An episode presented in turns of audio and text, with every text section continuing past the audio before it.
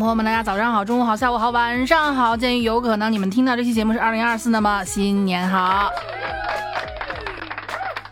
哇，二零二三要过去了，说真的啊，还挺舍不得的。嗯，今年毕竟是比起去年，比起之前过去的那三年啊，要好很多啊。这是终于放开了，大家可以尽情的放肆浪了。虽然呢，今年一年带给我很多的不想回忆的痛苦经历，比如说放开了之后，西安这座旅游城市，我就再也没有到景点周围去玩过。我的那些住在大雁塔、大唐不夜城、曲江的老同学、老朋友们，真的啊，一年没见了，就不是他们出不来，就是我过不去。我也没有想到，从上次见完面之后嘛，我们都没有想到一别竟是永恒啊。然后呢，今年呢才得知啊，嗓子疼，嗯，感冒，上呼吸道感染有那么多说法，可以叫阳了，可以叫甲流，可以他娘的叫支原体。哎，知道我这个小身板有多不抗揍啊？但是放眼望去呢，反正今年大家过得各有浮浮沉沉吧，是吧？但反正也都在各自的岗位上，各自的。即便没有岗位，也在各自的领域发着光，是吧？你就好像是我经常说别人，你是金子总会发光。如果不是金子呢？我就是跟你们说，我是坨粑粑，那我也发臭，对吧？就不管怎么样，我要影响这个社会。你们就记住一个原则：如果自己过得不开心，那么做人嘛，最重要的他就是不能让别人开心。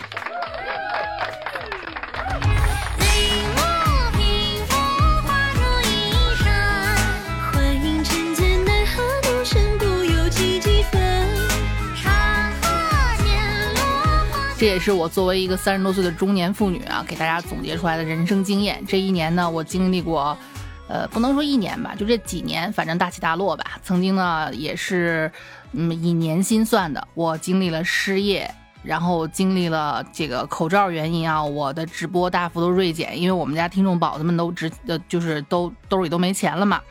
然后呢，又经历了我自己想要去转型等等等等一系列的事情啊，到现在可所谓可以所谓是看淡生死啊，然后叫什么云淡风轻 哎，我这一年总结出来很多啊，就做做人的一点怎么让自己舒服，因为到我这个年龄就已经就就已经不用考虑让别人舒服了，我能让我们家听众宝宝就舒服就行，那就是别记仇，有仇当场就报。别委屈自己，该拒绝时候拒绝啊！再么就是千万不要憋得自己病了，有风该发则发。还是那句话，这辈子就活一次，二零二三也就这一回，过去也就过去了，是吧？啊你何苦让自己把不开心的都留到过去，就是都都都留到自己身上呢？那随着时间过去，随着发疯过去，随着老娘不愿意一句一句的话啊甩到别人脸上过去，而不是让自己乳腺疼，嗯，然后。对吧？气得胃疼，然后气出肝病来，然然后用这种方式过去。哎，反正说的稀碎，你们懂我什么意思就行了。有火当场就发，千万别惯着别人啊！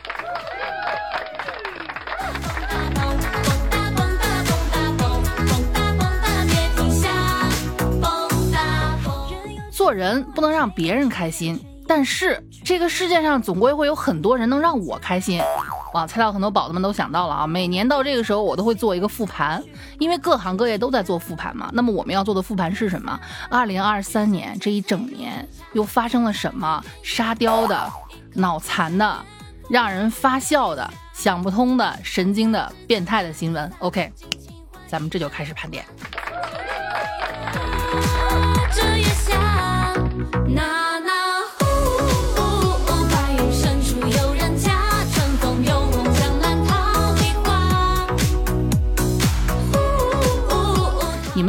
吗，宝子们？打过游戏的宝子，嗯，就是尤其是那种回合制的游戏，应该都明白一个点，叫做结算动画。就是你成功了之后，或者是失败了之后啊，它的结算动画是不一样的。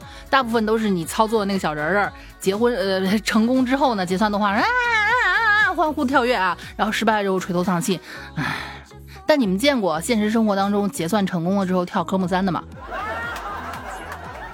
咱也不知道科目三这个东西是怎么流行起来的啊，但凡但凡是只要现在你开始一打开某音或者某手啊，就各种视频网站，大家都在跳，甚至还有人在直播间问我会不会的。我的妈呀，跳舞这件事你是真敢问我哈！后来我终于查明白这玩意儿为什么叫科目三了，说是那个叫一个姓朱的叫朱红万，还是朱万红，还是朱什么啊？希望我没记错啊，就是他好像是考了好几次科目三，终于才过。过了之后呢，开庆功宴，请朋友们喝酒，然后还是唱 K，在 KTV 里面现场即兴跳了一段这个玩意儿。既没有什么技术，也没有什么美感啊，就被称之为科目三了。但是呢，互联网不就这样吗？互联网总喜欢去追捧一些没有意义的东西啊，就好像是这个科目三，那就扭来扭去的这个玩意儿。再不就是前两天有一个刷屏了的，就是我不知道你们朋友圈有没有这种神经病啊，突然间发了一个老登的照片儿。据说那个老登叫什么文慧君，然后用几句稀里糊涂的文案啊，把一帮小年轻迷得五迷三道的。再往前推呢，就是那个叫什么完颜慧德的啊，这是一个龙离的问问题，哎不对，问题，哎对，这是一个龙离的问题，拱出去，但把人笑晕了。女人应该安分守己，好嘞是闺蜜。不好嘞，是迪蜜啊！就这这种话来出圈，虽然也不知道笑点在哪儿，但是就是它就是瞬间就大火了。好像这也反映了互联网现在的一个状态吧，就是喜欢这些无意义的东西。其实背地里，我觉得啊，大家也是对于自己这种牛马打工人的身份的一种反抗。老子自己的时间想浪费在哪儿浪费在哪儿，凭什么你们那些臭资本家大半夜三点给我打电话让我起来干活啊？像你们不干活的时候，你管我爱看什么呢？挺好，都是大家的自由啊，也没必要去过度追捧。但是呢，你也千万不要去批判，毕竟呢，这东西热点它就是一时的。哦，当然不出意外的话，你还有可能在春晚上面看见它。我已经立了 flag 了，要是今年春晚让我看见有一些大腕儿啊、明星什么的集体跳科目三，要么就是说谁说出恐龙扛狼，尊嘟假嘟，你说公主请上车，我就立马把电视砸了，说到做到哈。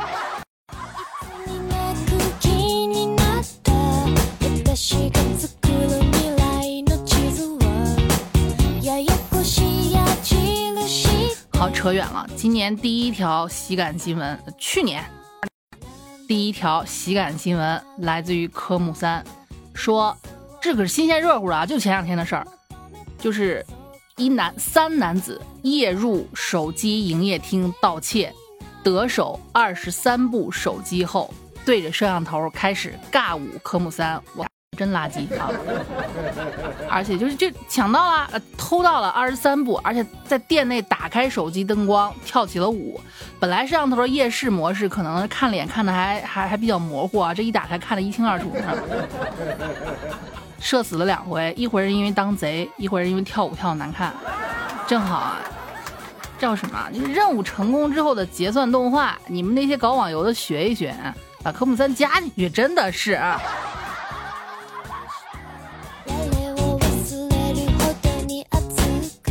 现在知道了吗？人的本质啊，人的本质其实都是貔貅，对吧？就我往出吐东西的时候，我肯定不开心。你不管我因为什么，我得到了，哎，我就开心，哎，我就尬舞，哎，我就结算动画，哪怕是贼呢，是不是？各位遵纪守法哈。哎所以我现在越来越怀疑了，世界可能就是一个巨大的科目三。OK，接下来第二个啊，这个也是今年的，呃，呸，什么今年？去年也是二零二三的最后一个季度，深深的震惊到我的一个，呃，不能说是段子，也不能说是事实，只能说是魔幻现实啊！我一再强调。艺术来源于生活，他娘的又高于生活啊！真是牛牛牛逼，真的真的牛牛人无处不在啊！这个人，这个哥们儿叫什么呢？这哥们儿叫罗金成，你们记住这个名字啊！记住这名字。虽然这这人很难评，但是呢，我希望大家记住这个名字。就是，嗯，虽然都姓罗吧啊，让罗翔老师来呃来来来讨论他到底犯了什么罪，我估计罗翔老师都得语塞一下。这哥们儿是干什么的？这哥们儿，呃，不太好描述啊。他就是在网上声称自己卖，呃，这话怎么说呢？就是卖给瘾君子那些东西，你们懂吗？他卖的还挺便宜的，瘾君子都觉得物买物物美价廉，于是大量购买。你要知道，这种东西在咱们国家绝对是零容忍。几克就可以直接送你一个啊，就是我我让你知道啊，什么叫脑壳开花，这也绝对是我们的底线，因为咱们受到过这种东西的侵害啊，所以坚决不允许这种东西再流传。但是这哥们儿。我说完你们就知道我为什么很难评了。主要是这个人，我对于这这种瘾君子啊和他们吸的那个东西深恶痛绝。因为小时候我们家邻居有人干这个，大半夜的咣咣咣砸我家的门，要跟我们家借钱，那是我童年阴影，我真的要被他吓死了。所以我特别恨这些人。但是这个哥们儿，嗯嗯，他在网上发布说自己要卖这个，然后物美价廉，然后那些瘾君子们啊就大量购买，结果这孙子罗金成啊。卖的是高纯度冰糖糖，高纯度冰糖，如假包换高纯度冰糖。而且呢，他为了避免挨打，因为他老家是四川的嘛，他就只卖到四川以外的地区。你说别别别人跑过来打他一顿嘛，可能是。成本有点高哈。每次寄冰糖的时候，他会随包裹一起寄一包茶叶和一张冰糖的化验单。收到货就收到货的那些瘾君子呢，啊，被骗的明明白白的。但是呢，你怎怎么办？那我我我我买的是冰，我收到了他娘的是冰糖啊！那怎么着？一般人被骗了，要么是找这个是平台介入，但他首先他卖这玩意儿肯定不可能走平台吧，对吧？哪个平台敢接？我就问哪哪个平台敢接？然后呢，要么就就平平时我们吃亏，要么就报警。不是，我就问你，你买到假的，你找谁去报警啊？被骗的明明白白，只能吃哑巴亏，没地儿喊冤去。你总不能跑到公安局说我买毒品买假了吧？结果啊，就因为这个，罗金城这哥们儿赚翻了，而且还没有一个人报警。后来呢，是尽职尽责的当地的专门侦办这件事情的缉毒警察叔叔们注意到这个情况了，哎，呃，先不说卖的啥吧，反正你这个行为就很很恶劣啊！侦办了三个月呢，终于收网抓住了这个这个罗金成哈，大唐销真的说毒枭真是便宜他了。当场缴获四十公斤啊！这个量如果真是那什么的话，够枪毙他八十回。结果一验啊，全是高纯度冰糖，要多纯有多纯啊，巨甜是吧？被抓之后呢，罗金成义正辞严啊，我都怀疑他学过法律，真的啊！你你看，我这样做可以让瘾君子看清世态炎凉，知道互联网并非法外之地，对吧？失去对网络的信任，从此不在网上购买那些非法的母品。我这个行为是在帮助你们打击网络贩毒，啊！你把缉毒警察叔叔气得当场就想报警啊！你没有办法判他贩毒，对吧？你只能想办法定他一个诈骗。问题在于前面咱们是不是说了，他早就安排好对策了？是不是他随包裹寄过去的还有一包茶叶？他说一千块钱一斤冰糖是诈骗，没错，但是记得还有茶叶呀，茶叶这个玩意儿价格浮动很很正常吧，对吧？你说市场上那么多卖好几万块钱一斤的，你怎么不去查他们？几千块钱买个茶叶很正常吗？你怎么能说这是诈骗呢？所以面对无比嘚瑟的罗金成啊，就是你你一等功变成无用功的警察叔叔，这这这这是啊，我都替他们委屈。然后下苦功夫找了很多买家，结果有买家说他记得除了冰糖，还有假冒冰糖的明矾。哎，这才生生凑够了五千块钱明矾假冒冰糖，而不是冰糖假冒毒品的这个诈骗金额，骗了这个老六十个月，处罚金三千块钱啊！哇，好牛逼啊！这是新中国有史以来判的量刑最轻的大毒枭，真的，我我我我现在刷刷一次新闻笑一次。你们有兴趣可以去网上搜一下这个货的脸，我现在看他那张脸我就好笑，太好玩了。该怎么去定义他这种行为呢？反正这就属于。用魔法打败魔法吧，不建议大家学习啊！这再怎么着骗人那是不对的。尽管你可能说啊，我骗的是那那些瘾君子，那些是对咱们国家有重大危害的人。这就好像是我以前跟朋友们讨论过一件事儿：如果我逮住一个小偷，我可不可以打断他的手？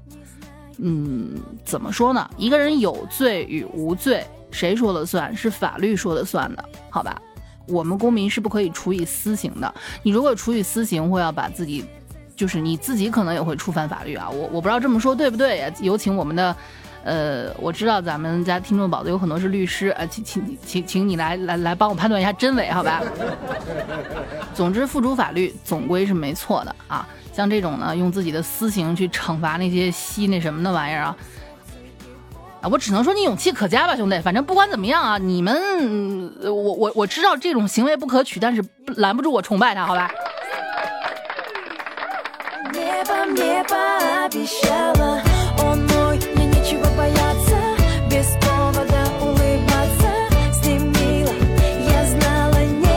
点个赞，咱们下期继续复盘。